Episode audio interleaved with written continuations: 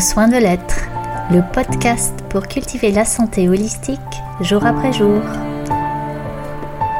Je suis Virginie Cobert et je vous donne rendez-vous chaque vendredi avec moi, mais surtout avec vous, pour prendre soin du précieux de la vie en vous et autour de vous. Bonne écoute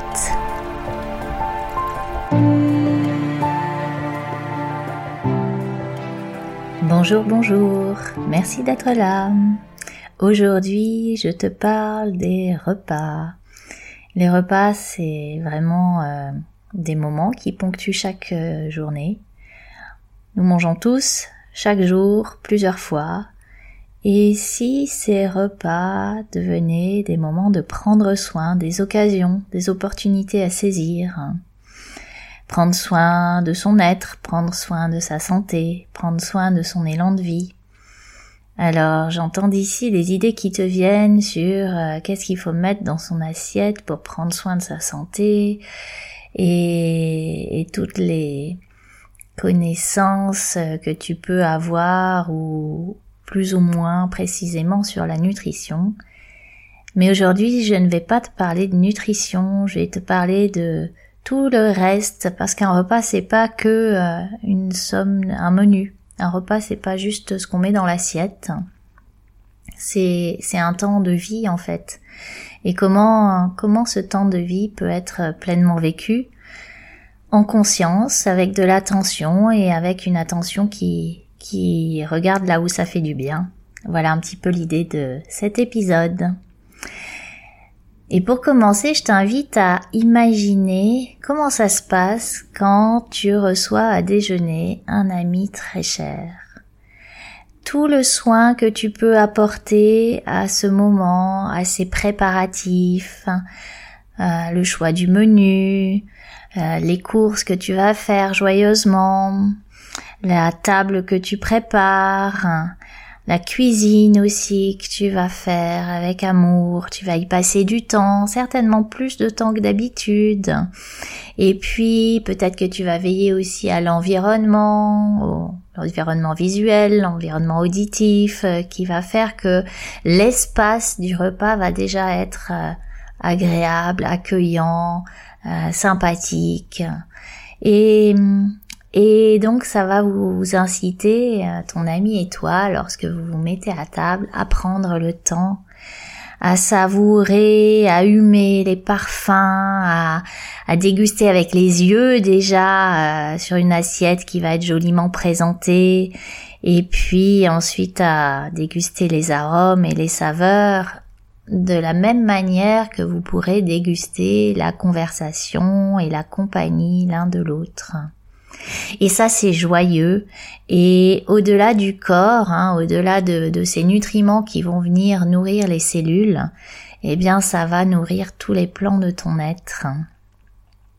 Alors l'idée, ce serait peut-être d'envisager comment tu peux te traiter, te considérer comme cet ami très cher avec qui tu vas déjeuner à peu près euh, trois fois par jour.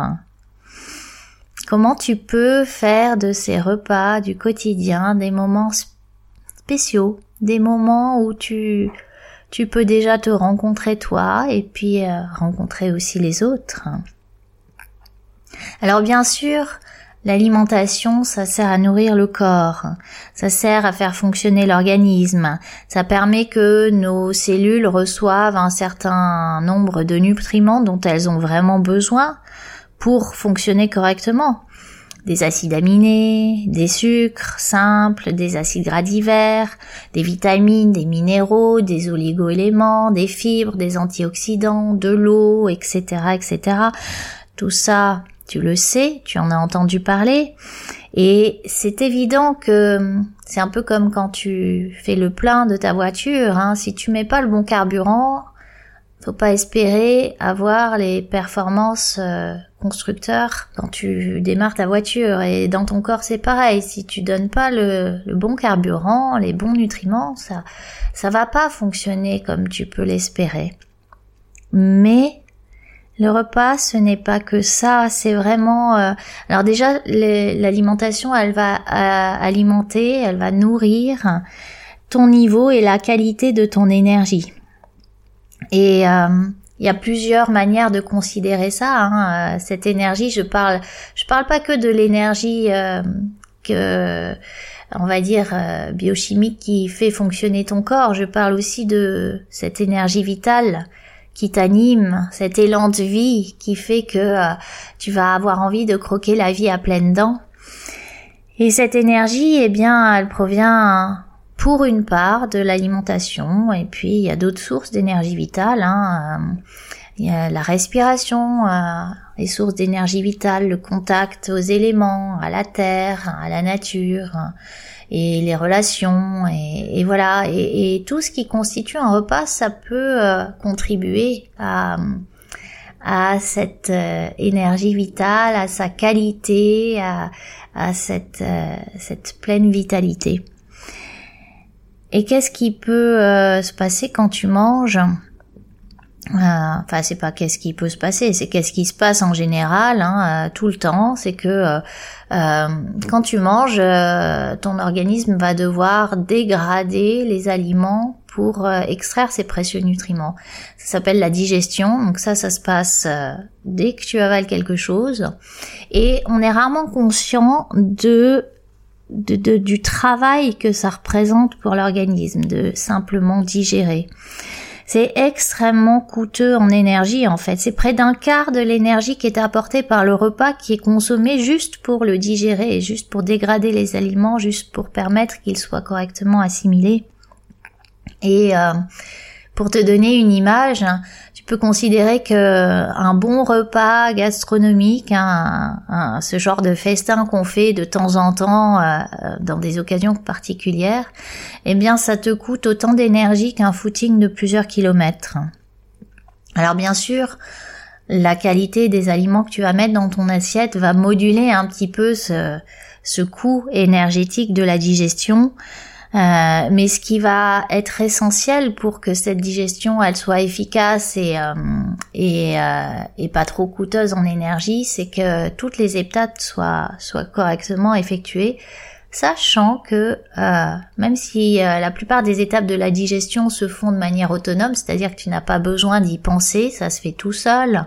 Il n'y a pas besoin que tu commandes à euh, ton estomac de sécréter des sucs gastriques. Il n'y a pas besoin que tu commandes à ton pancréas de fabriquer les sucs pancréatiques et de les déverser au moment où le bol alimentaire arrive dans l'intestin.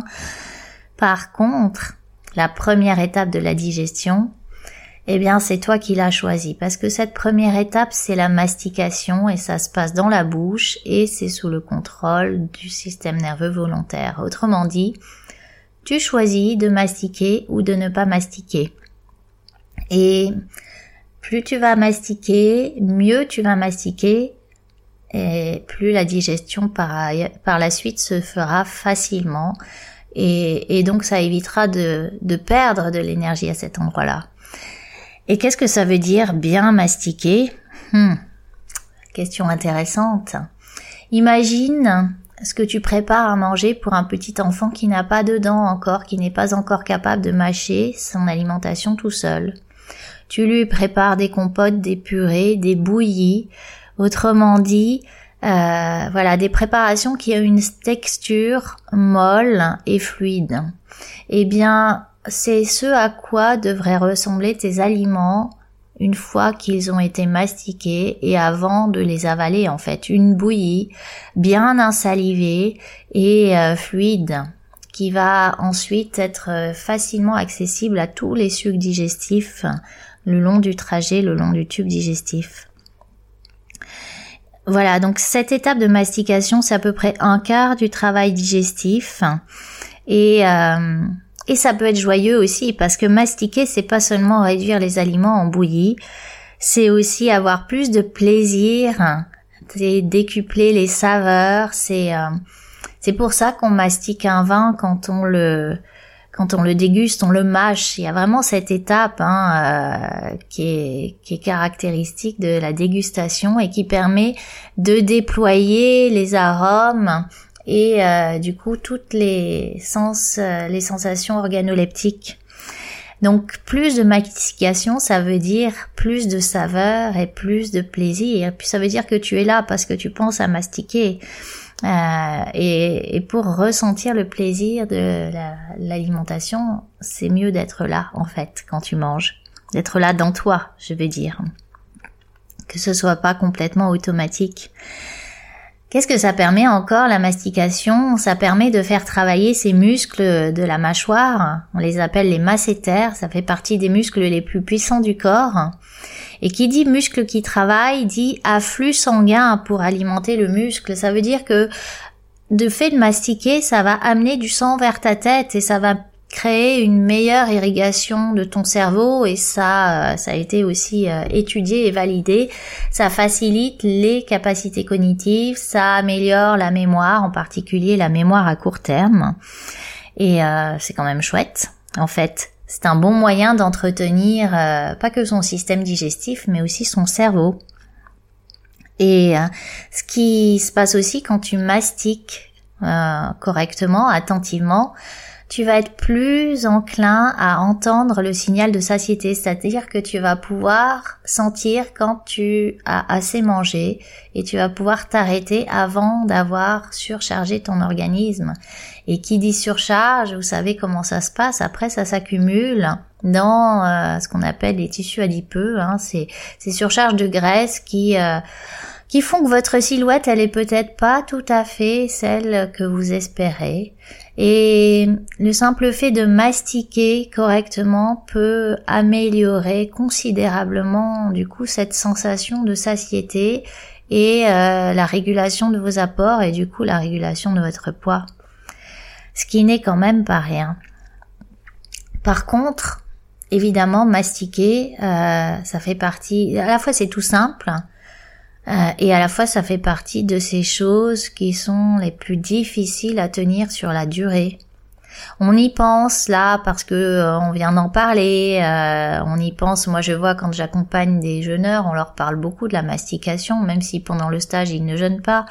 pendant le stage, pardon, ils ne mangent pas, mais au retour chez eux, on, les incite vraiment à, à penser à mastiquer. Et puis ça ça tient un temps et puis et puis la vie reprend son cours, les habitudes reviennent au pas de course et euh, et très vite euh, on ne pense plus à mastiquer pour la plupart d'entre nous.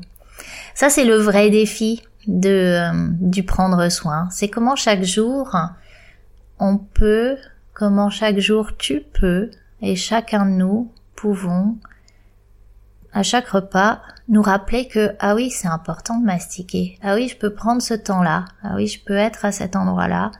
Maintenant. Pas en train de penser à autre chose pas en train de gérer des contrariétés pas en train de euh, de, de, prévoir euh, ce qui va se passer ensuite. Et par rapport à ça eh bien je t'invite à je t'invite vivement à, partager dans les commentaires de, euh, de ce podcast.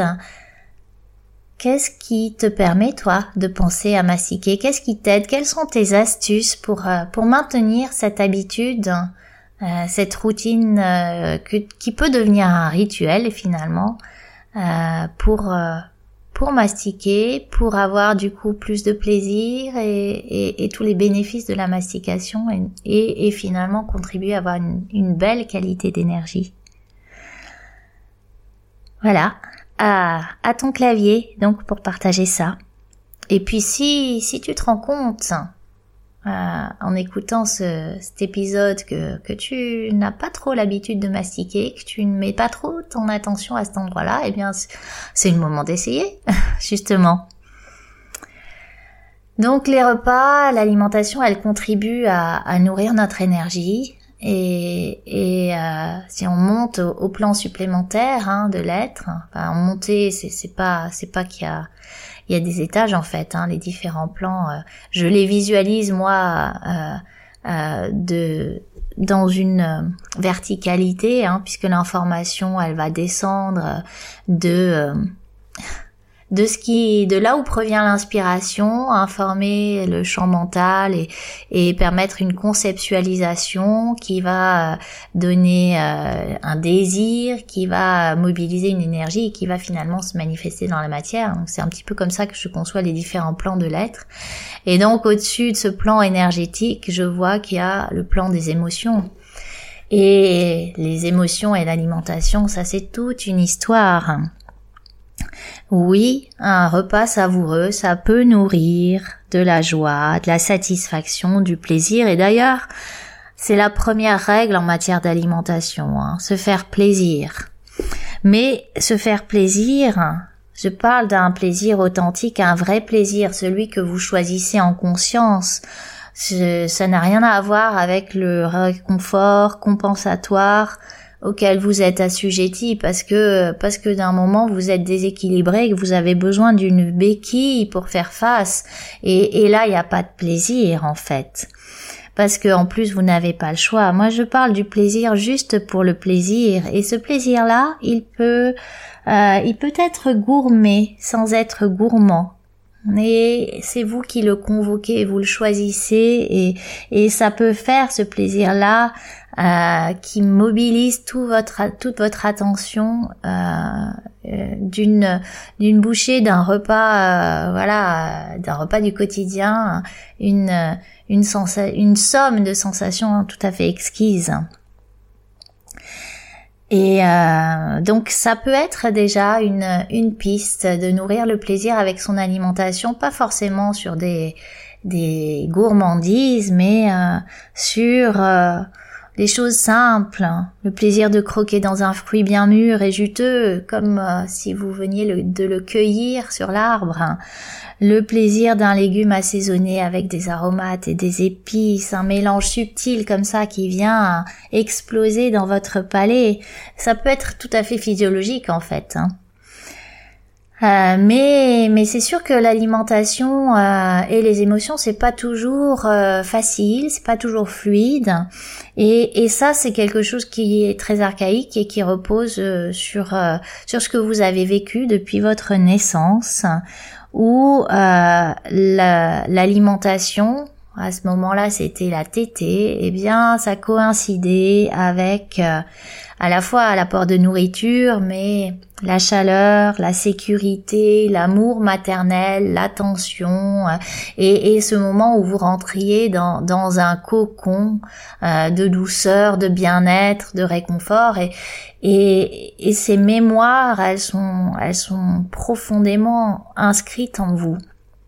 Donc ce fonctionnement très archaïque fait que euh, quand ça va pas fort, quand on est euh, pas trop dans son assiette justement, quand on a un peu le, vague à l'âme, le spleen, c'est un des réflexes les, les plus rapides et, les plus systématiques que d'aller chercher un réconfort alimentaire. C'est facile, c'est automatique et, ça, bah, ça vient de ces empreintes de, de la toute petite enfance.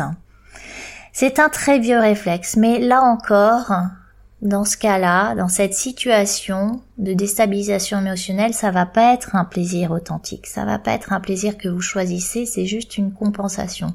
Voyez ça comme une béquille et sans jugement aucun, parce que les béquilles c'est très c'est très utile quand euh, quand on n'est pas bien équilibré, quand euh, on est euh, quand on est blessé, quand on on a voilà une un, pied dans le plâtre ou le temps d'une réparation, hein, c'est très utile les béquilles. Alors juste considérer qu'une béquille c'est là de manière ponctuelle et que euh, il y a un moment où euh, commence la rééducation et où on réapprend à marcher sans béquille. Hein. Euh, mais mais c'est très très utile les béquilles et heureusement souvent qu'elles sont là. Donc quand ça t'arrive, je, je t'invite à être dans la douceur avec toi. C'est ça sert à rien de se culpabiliser parce qu'à un moment de, de, contrariété émotionnelle, eh ben tu es allé chercher du réconfort euh, dans un, un chaos euh, de chocolat, dans un, un aliment sucré, une viennoiserie ou une pâtisserie, c'est c'est ok. C'est c'est juste de de se dire ah bah voilà aujourd'hui face à cette situation je j'ai pas d'autres ressources. Mais par contre euh, je peux chercher à déployer d'autres sources, je peux apprendre à faire autrement et je peux apprendre à grandir à cet endroit-là. Donc l'alimentation et les émotions, c'est euh, c'est souvent un, petit peu chaotique comme ça et, et ben ça fait partie de, de la vie. Par contre, ce que vous pouvez euh, noter aussi, c'est que euh, chaque fois que vous êtes euh, dans un état de contrariété, d'émotions négatives, un petit peu comme ça à déstabiliser, vous n'allez pas être en, en, en, état de digérer correctement. En fait, c'est là aussi c'est physiologique, hein, ça vous met dans un une déstabilisation, ça vous met dans un état d'alerte qui va donner la priorité à la survie et euh, quand on quand on est en état de survie, quand on sauve sa peau, on va au combat, on prend la fuite, on n'est pas là en train de digérer ou de, de régénérer son corps. Donc toute émotion négative va, va bloquer euh, non seulement la, la, bonne capacité digestive et puis cette source, cet accès au plaisir. Hein. Quand vous êtes en état de survie, euh, c'est pas le moment où vous savourez euh, les parfums ambiants et puis la chaleur du soleil sur votre peau. Non, c'est pas la priorité. Donc dans ces cas-là, hein, dans ces, ces, situations où vous êtes contrarié, Mieux vaut ne pas manger, mieux vaut décaler le repas, mieux vaut euh, prendre le temps de s'apaiser, d'écouter ce qui est là et puis et puis après se donner un vrai temps de repas savoureux qui prend soin. Comme tout ce que je te dis, c'est très facile à dire, on est bien d'accord. Mais tu peux l'essayer de temps en temps si tu y penses. Et puis tu tu me diras dans les commentaires comment ça s'est passé pour toi? Alors ce que je voudrais rajouter aussi par rapport au plaisir, hein, ce plaisir qui peut être, euh, dont l'alimentation peut être une, vraie source, euh, ce plaisir, il est conditionné à la fois par l'attention que tu portes. Hein. Euh, on peut pas avoir de plaisir si on pense à autre chose, si notre attention est ailleurs. Ça c'est une première chose. Mais mais ce plaisir aussi euh, que tu vas plus ou moins avoir, il va être conditionné également par tes points de vue et tes croyances. Et des points de vue et des croyances sur l'alimentation, on en a des tas et des tas.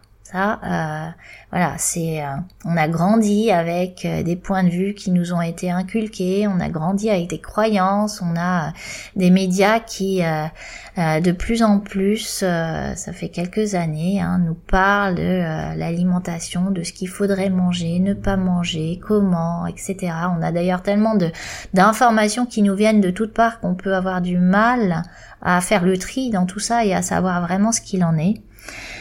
Et, et, ça va conditionner euh, le plaisir que tu vas trouver dans l'alimentation. Je t'invite à regarder un petit peu les, les, petits enfants qui ont beaucoup moins de points de vue que, que leurs parents et euh, qui peuvent faire des associations euh, tout à fait improbables et se régaler, qui peuvent aussi avoir des points de vue que ah non ils n'aiment pas tel aliment et ils n'ont jamais goûté mais ils ne l'aiment pas et puis le jour où euh, un copain vient à la maison, euh, je, pense à ça parce que euh, ma fille, à, une époque, je sais plus quel âge elle avait, hein, peut-être 6-7 ans, n'aimait pas le concombre, elle voulait surtout pas entendre parler de concombre. Et puis un jour, il y a une copine qui est venue manger à la maison et qui adorait le concombre. Et de ce jour-là, ma fille a adoré le concombre. C'est formidable, hein voilà, donc euh, il y a là, là les points de vue et, et, et, comment les points de vue peuvent orienter notre euh, perception et, et, nos choix alimentaires euh, chez les enfants, c'est très très facile à lire, à, à observer. Et puis regardez aussi quand vous voyagez, quand vous partez à l'étranger et euh, qui a tout un tas de toute cette culture culinaire exotique euh, que vous rencontrez, regardez euh, quels sont les a priori qui peuvent se présenter là? Oh non, euh, ça, ça, ça, ça, ça se mange pas. Oh ça, bof. Oh ça, bon bref. on est tous différents à cet endroit-là, mais mais mais regarde hein, comment comment euh, les idées qu'on peut avoir sur l'alimentation vont aussi euh, conditionner notre expérience du repas. Comment les idées qu'on peut avoir sur euh, ah tiens ça je vais pas bien le digérer Ah ouais, mais parfois oui, c'est possible de bien digérer un aliment qui euh, qui ne passe peut-être pas bien d'habitude parce que euh, parce qu'il y a une convivialité qui s'y prête, parce que tu y prends plaisir, parce que c'est un moment joyeux et hop, ça passe. Donc la, la question à ce niveau-là, ce serait euh, comment est-ce qu'on pourrait décoloniser nos pensées éviter de reproduire dans l'expérience de nos repas un vécu qui n'est pas le nôtre, qui appartient à des tas de points de vue éducatifs, à une culture euh, dont on a hérité, qui, a infusé là à travers nous, dont on est imprégné parfois même sans sans s'en rendre compte et sans surtout l'avoir choisi Comment est-ce qu'on pourrait créer dans ces repas un espace pour la nouveauté, comme une terre vierge à explorer en matière de satisfaction culinaire? Encore une fois, regardez les enfants hein, qui, qui ont beaucoup moins d'a priori que nous et qui peuvent euh, mélanger euh, des, choses auxquelles euh, on n'aurait pas pensé. Je pense à j'ai une petite nièce comme ça qui, qui, est toute petite, hein, qui a deux ans et demi, qui adore manger et et qui fait son repas bah, souvent avant les adultes hein, quand on se retrouve pour euh, des réunions familiales et puis qui, qui revient après euh, sur la table des adultes pour euh, réclamer et qui peut passer du dessert au fromage, aux légumes et qui peut mélanger voilà des aliments avec autant de plaisir que que si ça avait été consommé dans un ordre ou dans des associations différentes un peu plus orthodoxes hein, selon notre point de vue d'adulte et comment est-ce qu'on pourrait nous euh, nous autoriser de telles fantaisies? Comment est-ce que euh, nous pourrions bousculer nos routines et nos habitudes et, réveiller ainsi nos papilles? Il y a, plein d'idées hein, que je peux te proposer là. Par exemple, quel petit déjeuner improbable est-ce que tu pourrais inventer?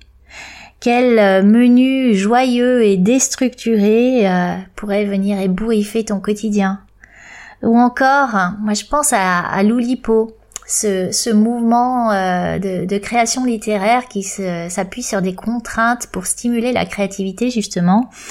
Euh, donc à la manière de Loulipo, comment ça serait de créer, d'inventer des contraintes fantasques pour pour euh, faire des repas comme euh, comme jamais on penserait à les faire autrement. Euh, imagine un repas avec des aliments qui commencent tous par la même lettre ou un repas avec des aliments qui ont toute la, tous la même couleur ou alors les enfants, ils, aiment beaucoup ce genre de défi, hein, euh, et ça peut être très fun aussi. Euh, manger les yeux bandés, manger sans les mains. Euh, il y, a tellement à jouer à cet endroit, mais mais certainement on t'a dit non, on ne joue pas à table. Faut être sérieux, c'est un moment, voilà, c'est un moment sérieux. Bah, et pourquoi pas?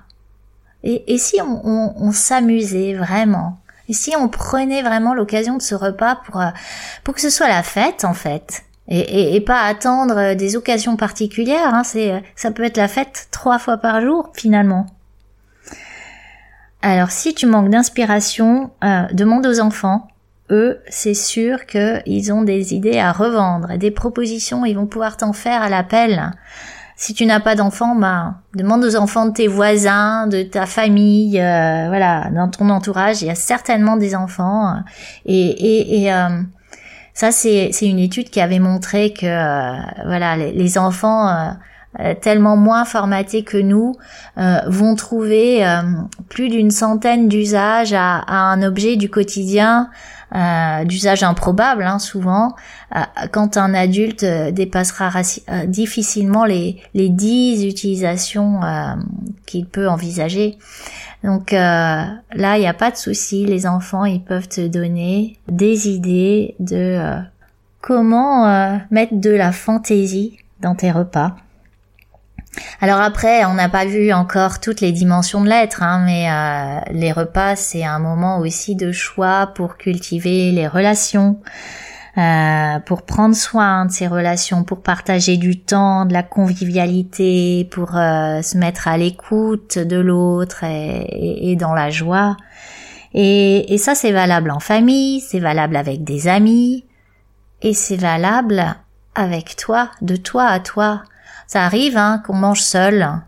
Euh, moi, ça m'arrive assez souvent et, d'ailleurs, c'est des moments que j'aime bien parce que c'est vraiment un temps pour moi, un temps où euh, je peux être beaucoup plus euh, avec moi que quand je mange avec les enfants, hein, qui vont être très sollicitants. C'est un temps où je peux choisir d'être dans le calme si j'ai envie d'être dans le calme. C'est un temps où je peux vraiment me faire plaisir euh, avec ce que je mange et que les enfants n'aiment pas forcément. C'est un temps où je peux prendre le temps qui est juste pour moi.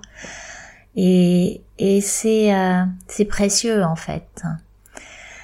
Et puis dans cette dimension euh, relationnelle, moi j'aime beaucoup euh, saisir l'opportunité du repas pour me relier à la nature parce que euh, la plupart de, ce qui se trouve dans notre assiette, bah, ça vient de la nature, soit directement de la terre, soit indirectement hein, par euh, par les produits de l'élevage. Mais ça veut dire que il y a toute cette nature qui a œuvré pour euh, pour avoir euh, une belle assiette euh, bien garnie, qualitative. Et puis il y a des tas de gens qui ont œuvré aussi à, à, cette cette production agricole et à voilà à la préparation peut-être. Hein. Bon, en général, en ce qui me concerne, c'est moi qui prépare les repas. Mais quand tu vas manger et que c'est pas toi qui a préparé le repas, ça, ça peut être vraiment chouette de se relier aussi à à, toutes les personnes qui ont permis que, que tu savoures un bon repas sachant qu'on est très privilégié dans notre euh, culture occidentale d'avoir à, à chaque euh, repas, chaque jour, euh, des aliments de qualité, une variété, de la fraîcheur, voilà. C'est pas partout dans le monde que c'est comme ça, et, et ça me paraît tellement précieux de de le reconnaître, de d'avoir cette gratitude aussi hein, pour euh, pour tout ce qui a contribué en amont à, à ce que tu tu dégustes une assiette savoureuse et rentrer dans ce temps de gratitude là au, moment du repas c'est aussi ouvrir cet espace sacré parce que euh, tu vas te relier à, aux autres et à la nature à, à, à ce plan où tu reçois tu reçois tous les cadeaux euh, que, que la vie te propose et, et, euh, et quand tu quand tu te mets à table, c'est aussi un cadeau à recevoir, même plusieurs cadeaux parfois. C'est vraiment précieux de le reconnaître et, et c'est précieux aussi euh, dans cette dimension sacrée de reconnaître que euh, quand tu vas euh, manger avec plaisir un bon repas, c'est comme dans la citation d'Elisabeth Barillet, hein, c'est un acte essentiel à la vie, ça nourrit la vie en toi et euh, ça nourrit la vie autour de toi, à la fois parce que tu vas pouvoir rayonner après avoir mangé et puis euh, euh, par rapport aussi au, choix de consommation que tu vas faire, eh bien ça va ça va être un acte essentiel à la vie de la planète. Et ça, c'est une autre manière euh, de prendre soin à travers le repas qui me paraît aussi importante que que juste la qualité nutritionnelle. Donc voilà, aujourd'hui, je ne t'ai pas parlé de régime ou de euh, euh de nutrition ou de diététique. Euh, j'aurais pu, hein, je je fais ça quotidiennement dans mon travail, mais j'avais pas du tout envie de d'ouvrir ce volet-là. C'est ce podcast, il est fait pour pour regarder là où on n'a pas l'habitude de regarder. Et en termes d'alimentation, ben, il y a, y a tous ces champs à ouvrir pour euh, mettre plus de vie dans la vie, en fait, mettre plus de plaisir dans ces moments-là, et pour que, que ces temps du repas chaque jour soient une véritable opportunité que tu peux saisir facilement, de, de prendre soin de toi. Du coup, ce que je te propose pour cette semaine d'expérimenter, de partager, de, de commenter aussi, eh bien ça va être euh, tout ce que j'ai dit au fur et à mesure. Préparer tes repas comme pour un invité spécial euh, que tu attends. Euh, mettre autant de soins dans ce qui fait l'environnement du repas. mastiquer. Et alors là, je suis vraiment curieuse de tes astuces et, tes ressources pour penser à mastiquer chaque jour. Et puis, euh, voilà, assaisonner d'un peu de joie, d'un petit grain de folie, de d'idées euh, euh, farfelues ces repas pour en faire des moments joyeux et festifs à partager bien sûr, prendre plaisir, déguster, savourer et puis euh, à l'occasion aussi tu peux faire un petit point sur tes croyances et, euh, tes héritages éducatifs et culturels autour de l'alimentation histoire de, dépoussiérer ça si tu le souhaites. Et le repas, ben, tu peux l'envisager comme un moment de convivialité, euh, autant qu'un moment pour inviter le sacré à ta table. Voilà, si tu as à cœur de contribuer, euh, comme ce podcast euh, peut-être contribue pour toi, eh bien je, je serais vraiment reconnaissante que tu partages sur toutes ces propositions et je mets comme d'habitude dans le descriptif de cet épisode un lien vers le post Facebook où tu peux partager en commentaire. La semaine prochaine, on abordera de la même manière qu'on a abordé le repas, on abordera le souffle. Autre chose qu'on fait tous les jours sans y penser, et si on y pensait un peu plus justement, pas avec son mental, mais euh, si on était un peu plus attentif à ce qui se passe quand on respire. Belle semaine à toi et n'oublie pas de t'abonner si ce n'est pas encore fait. À bientôt.